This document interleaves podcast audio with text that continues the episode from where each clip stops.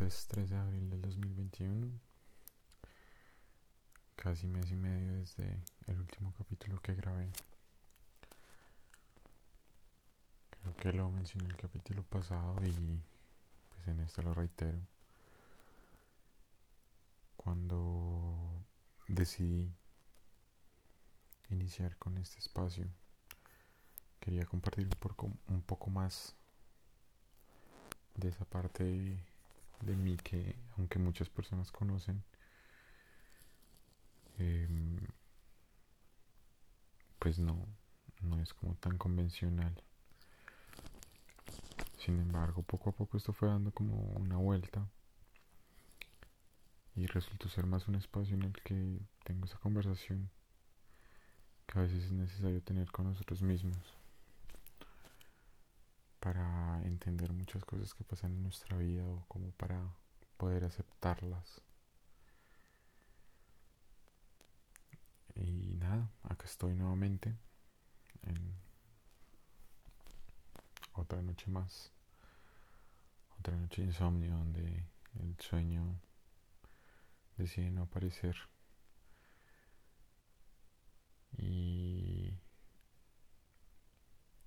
Pues hoy voy a hablar de algo que quizás para,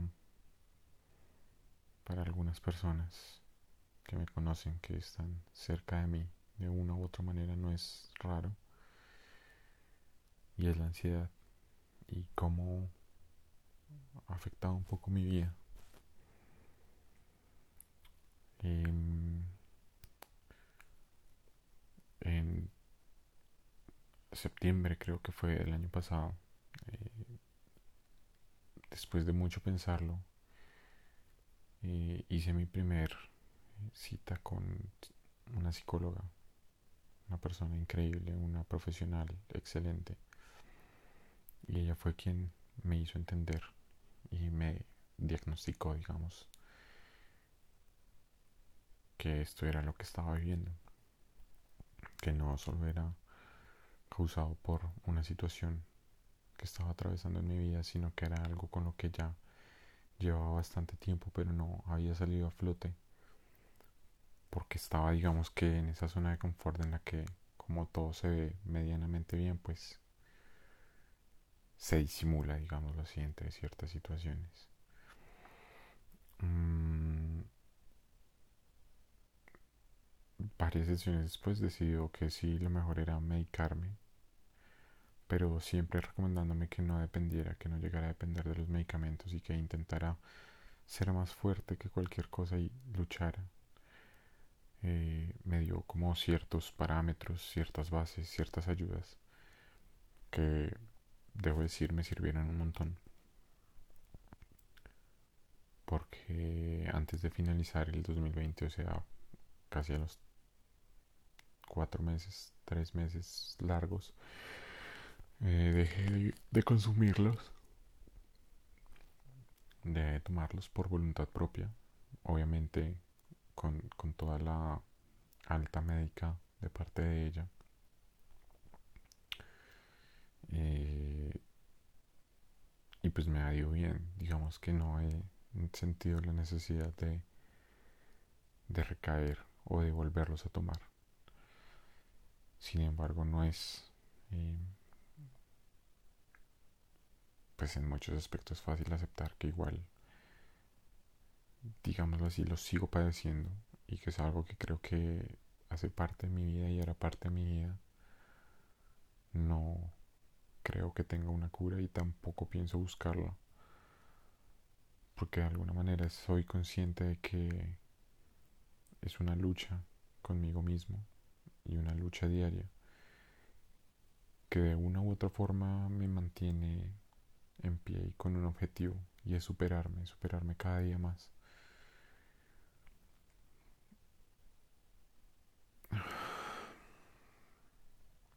Hablarlo no es fácil.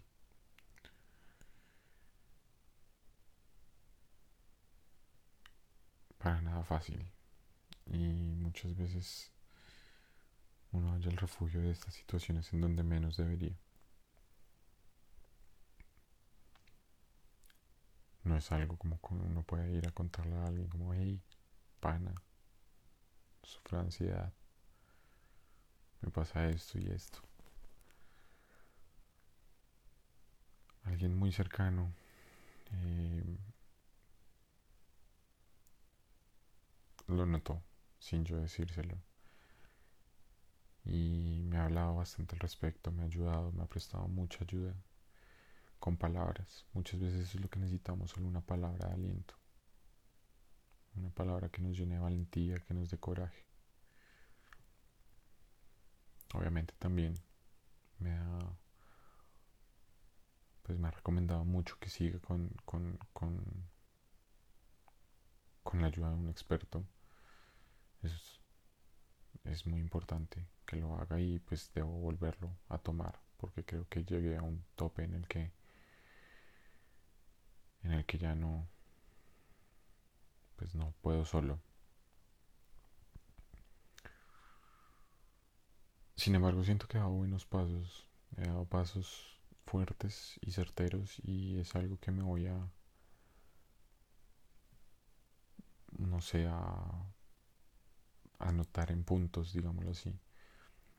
Uno de ellos es que bueno en septiembre exactamente el 7 de septiembre me había prometido no volver a fumar cigarrillo.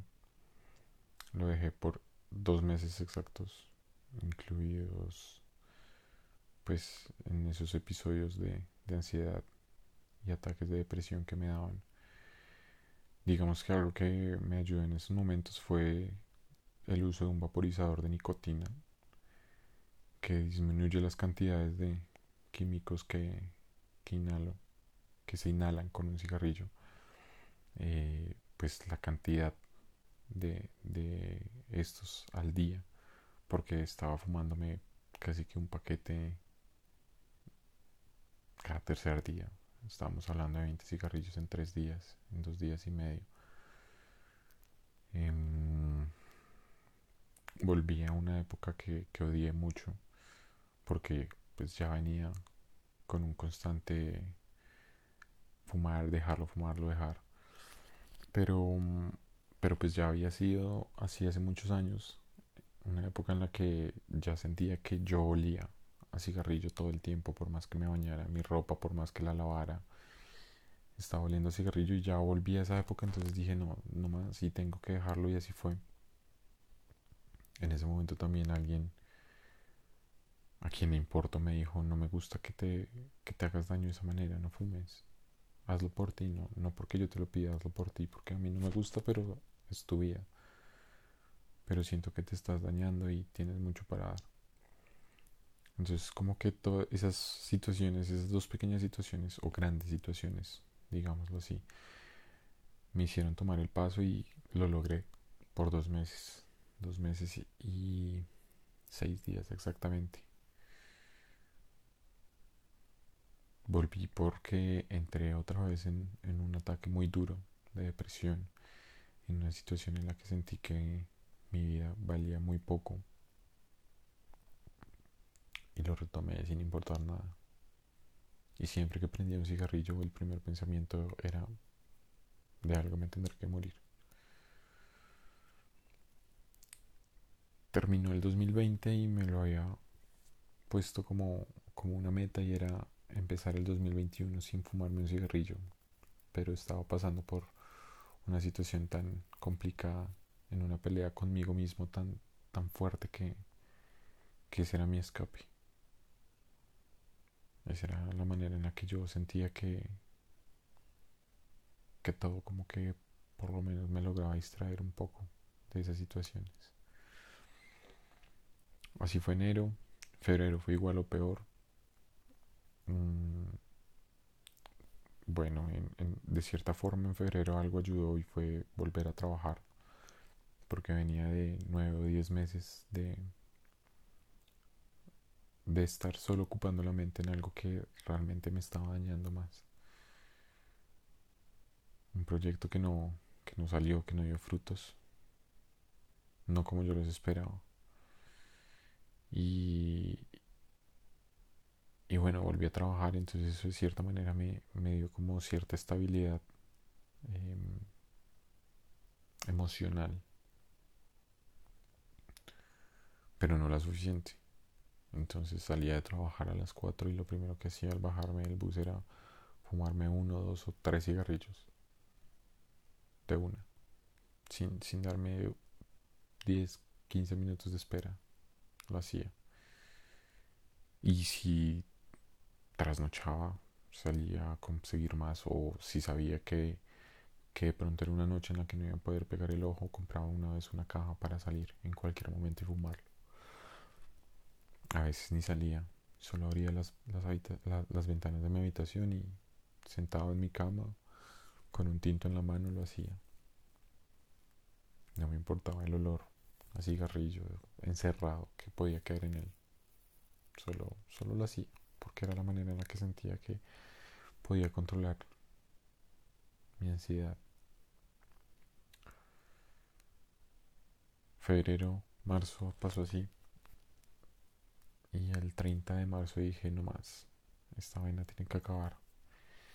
Así que el 31 de marzo me fumé el que espero haya sido mi último cigarrillo. Y la verdad ha sido un proceso bastante difícil, pero me siento orgulloso porque en 13 días y de un día para otro lo, lo dejé. 13 días sin probar cigarrillo. Sin inhalar eh, nicotina. Y eso es algo, algo pues muy bueno en mi vida. Creo yo. Algo con lo que, con lo que no muchas personas pueden. Mm. La ansiedad sigue, obviamente. Hay noches como esta en las que el insomnio es tenaz. Solo pienso en los minutos que me quedan para, digamos así, abrir los ojos y hacer del día algo, pues algo normal, ¿no? Bañarme, ir a trabajar, estar de buen ánimo, intentar no pelear, intentar no hacer mala cara, terminar el día, despedirme de todos mis compañeros y llegar a mi casa a encerrarme en el mismo círculo vicioso en el que vengo. Ver una o dos series, un capítulo de alguna película, intentar escribir. Intentar escribir. Llevo más de un mes escribiendo algo que en otro momento no me hubiera costado tanto. Que lo hubiera podido escribir en dos horas, tres horas, quizás. No me fluye. Y es algo que, que siento que no debería ser así. Todos, todos nos estancamos en algún momento de nuestra vida, pero yo siento que llevo ya mucho tiempo ahí y el ni siquiera poder escribir me, frustra, me llena de, una impotencia que, que, jamás, jamás, jamás, jamás creí que iba a volver a sentir.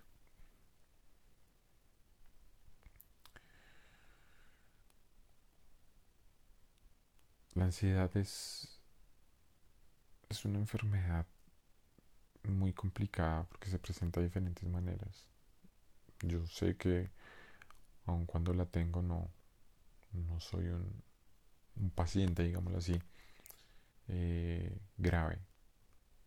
He conocido personas que, que su ansiedad los ha llevado a límites a límites tenaces y he conocido personas que hacen o han hecho de su ansiedad algo más llevadero.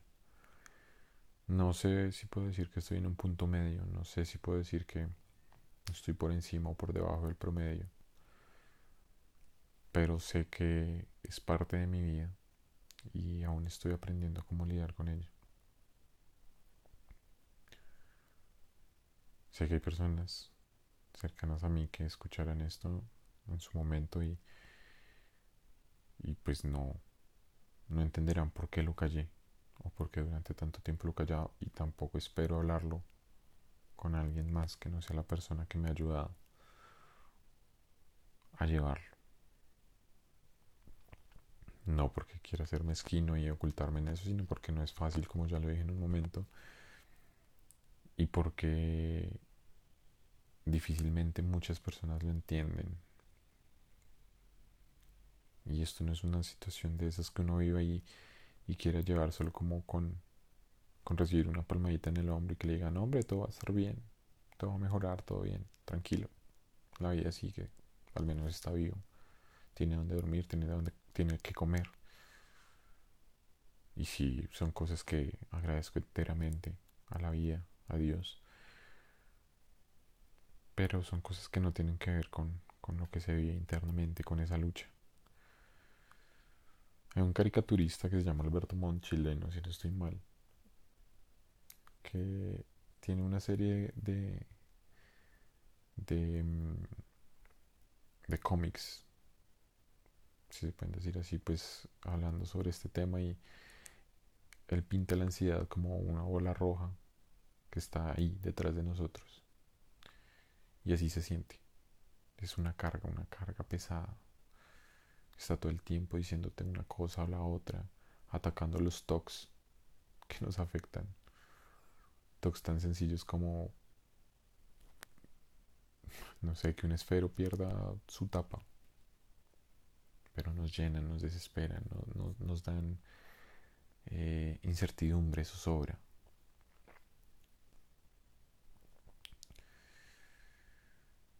Así que nada, bueno, eh, realmente quería hablarlo un poco, intentar eh, soltar esas cosas y si hay personas que me han preguntado alguna vez cómo estoy y con mi respuesta han sabido que no, lo es, que no estoy bien, pero no han querido indagar más, pues acá es la respuesta.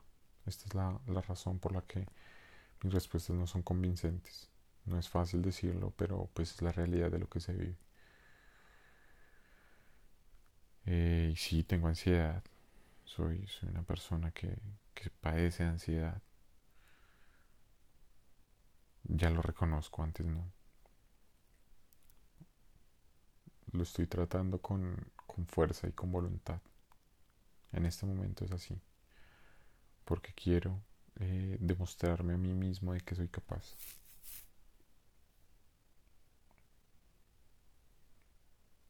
Y bueno, nada, se vienen muchas cosas en mi vida. Tengo muchos proyectos en mente, pero por lo mismo es que me siento cada vez como más incapaz. Porque es poner todo en orden de alguna manera sin dejar de tener esa bola roja que está ahí pegada a la espalda que a veces nos dice si lo lograrás, si serás capaz, crees que lo vas a poder hacer.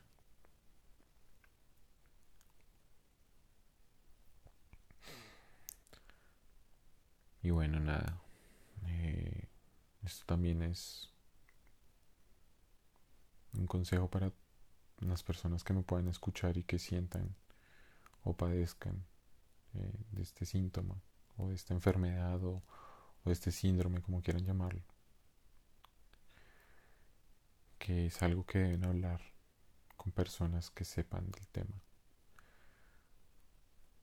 Que procuren no hacerlo no, no por, por ser malos o, o por ser mezquinos, pero procuren no hacerlo con personas cercanas porque son personas que no van a entender de alguna manera esto. Y no cualquier persona que sienta ansiedad va a sentir lo mismo. Entonces no, no es como, como generar un círculo de personas que, que le padezcan o que sean ansiosos y, y, y nos entendamos entre todos, porque no? Háblenlo, háblenlo con alguien experto en el tema, háblenlo con alguien que les pueda ayudar de verdad, que si los ve muy grave les ayude. Yo he tenido la fortuna o la bendición de, con personas increíblemente profesionales y buenas. La única persona que es como de cierta manera ajena al tema, pero que me entendía muy bien, es una persona que igual es médica, entonces conoce del tema. Y más allá de una palmadita en la espalda o un vamos que tú puedes, Santiago, eh, me dado el valor para enfrentarlo, para aceptarlo, para luchar contra eso y para entender que debo buscar una solución que es lo que muchas veces no logramos entender, que es lo que muchas veces no logramos aceptar porque como estamos sumidos en, en, ese, en esa cápsula de ansiedad, pues no, no vemos más allá. Entonces nada, quería hablarlo, no, no era el, pues el fin de, de este podcast llegar a hablar de cosas tan íntimas, pero espero que les sirvan a muchas personas o a las personas que puedan oírlo. Y es importante que lo aceptemos y que lo tratemos. Este mundo ya está hecho una mierda como para sumirnos en más cosas. Entre todos nos podemos ayudar de una u otra forma.